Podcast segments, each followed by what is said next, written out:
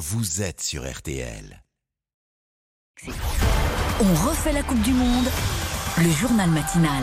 À 8h34, on refait la Coupe du Monde, le journal matinal. Rendez-vous incontournable pour tout savoir sur la Coupe du Monde de football sur RTL. Et comme chaque matin autour de la table, Hortense Crépin, Florian Gazan et Hugo Hamelin, donc en direct du euh, Qatar. Bonjour à tous les trois. Bonjour. Euh, Hortense, on va commencer avec l'Allemagne qui s'est offert donc un, un sursis hier soir. Un partout entre l'Espagne et euh, l'Allemagne ce soir. Un résultat euh, qui ne fait absolument Un pas des chocs de ce premier tour, vous l'avez vécu sur RTL, les Allemands quadruples champions du monde ont fini par égaliser en fin de rencontre face Oui. à l'Espagne. Score final un partout. Hugo Hamelin, vous étiez au commentaire, hein, c'est vous qu'on vient d'entendre. La Mannschaft peut encore croire à une qualification en huitième ce matin. Mm, Oui, les Allemands peuvent surtout croire euh, au miracle. hein. Moi, je penserais plutôt pour une euh, catastrophe annoncée.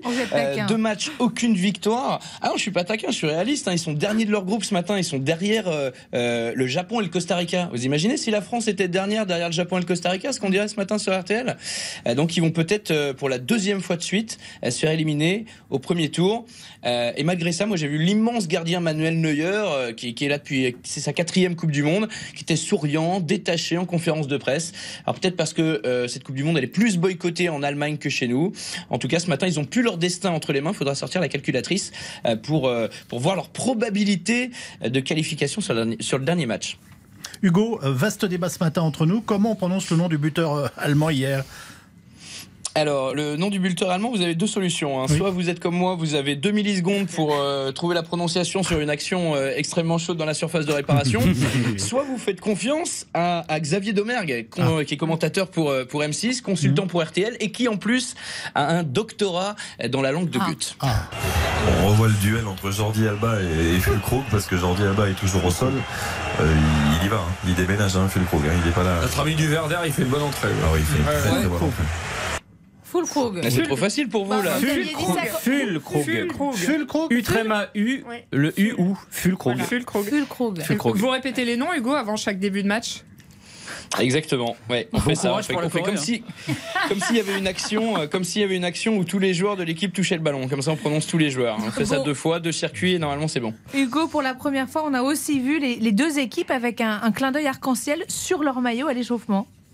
Oui, c'est passé un petit peu euh, inaperçu. Trois bandes arc-en-ciel sur les épaules pour ces maillots euh, échauffement euh, donc de l'Espagne et de l'Allemagne parce qu'ils partagent le même équipementier. Alors moi j'ai demandé à la fin du match euh, si l'équipementier avait quelque chose à voir avec euh, avec cette démarche un joueur espagnol. Il m'a dit non non non pas du tout. Euh, C'est un maillot normal. Je dis vous avez pas un message à passer avec ce maillot? Non non non absolument pas. Donc faut savoir que la euh, la, la FIFA a désormais autorisé les couleurs arc-en-ciel dans les stades, dans le public comme euh, pour les joueurs. C'est vrai que ça devenait compliqué interdire toutes les couleurs de l'arc-en-ciel. On pouvait pas tous jouer en gris. Euh, mais donc voilà, euh, c'était un, un petit clin d'œil visuel. Et ils n'ont pas voulu s'attarder sur euh, sur le message en, en, en conférence de presse les joueurs.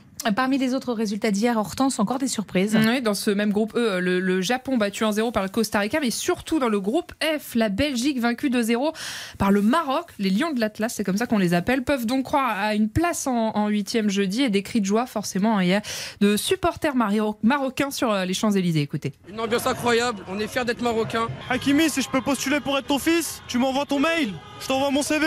Fiers de voir euh, les tout. Les Lions de la sont très très bien joués, on est très fiers d'eux et on leur dit euh, à la prochaine victoire. On est avec vous Ça fait longtemps qu'on attendait ça, qu'ils nous fassent plaisir. Aujourd'hui, ils nous ont donné ce qu'on voulait. Et c'est pas fini, il va falloir compter sur nous. On va la gagner. Il faut croire en nos gars. Ouais, supporters heureux au micro de Solène Leroux. Des incidents en Belgique, par contre, à Bruxelles, avec des rassemblements de centaines de fans du Maroc. Quelques dizaines de personnes s'en sont pris aux forces de l'ordre. Enfin, toujours dans ce groupe F, le Canada éliminé après sa défaite 4-1 face à la Croatie, le pays finaliste du dernier mondial en tête du groupe ce matin. Et aujourd'hui, quatre rencontres, dont Portugal-Uruguay.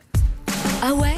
Et les pourquoi du foot Les pourquoi du foot chaque matin avec vous, Florian. Et ce matin, Florian, vous nous expliquez euh, pourquoi la toute première Coupe du Monde a eu lieu en Uruguay. Eh oui, c'était en 1930. Effectivement, ce choix peut paraître étonnant, d'autant plus, rappelons-le, Cocorico, que cette compétition a été créée par un Français, Jules Rimet. Jules Rimet, qui n'avait absolument aucune attache avec l'Amérique du Sud.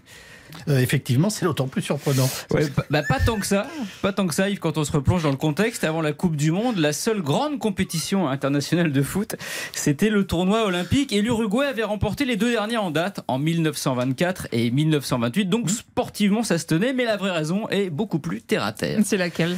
Bah, Comme souvent avec la FIFA, c'est l'argent. Ah. Plus- plus- ouais. Plusieurs pays, dont l'Espagne et l'Italie, s'étaient portés candidats, mais seul l'Uruguay était prêt à payer le transport, l'hébergement pour toutes les équipes et surtout à garantir la construction d'un nouveau stade immense spécialement pour l'événement.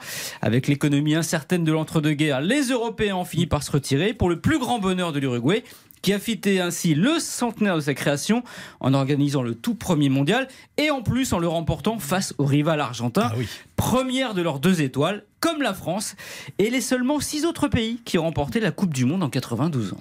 Merci beaucoup Florian. Portugal-Uruguay, c'est ce soir à 20h heure française. Et avant cela, euh, trois autres rencontres, Hortense. Toujours groupe H, Corée du Sud, Ghana à 14h. Dans le groupe G, Cameroun, Serbie à 11h avant euh, Brésil, Suisse à, à 17h. La Célessao peut décrocher, comme le Portugal hein, ce soir, son ticket pour les huitièmes. Ce sera sans Neymar cet après-midi. Et un grand bravo d'ailleurs, parce que vous étiez deux, Amandine et Isabelle, à donner le bon pronostic pour le, pour Les le plus match. grosses expertes. Voilà. pour le match contre le Danemark avec la France gagnante de buts à 1. Bravo à vous deux d'ailleurs. Et petit carton jaune à vous, Hugo, parce que alors vous nous aviez quand même dit 2-1 pour le Danemark. Euh, Raté. Bah, si vous aviez regardé le match, vous auriez vu que c'était pas passé loin. Oh non, bah alors Oh la mauvaise foi Quand même Vous pensez vraiment ça Bon, Je sais pas qui a marqué le deuxième but français. ouais. Le deuxième C'est but français Bah, C'est Mbappé. Mbappé. Mbappé. Mais il n'est pas danois. Ouais, ouais, ouais. Ah bah.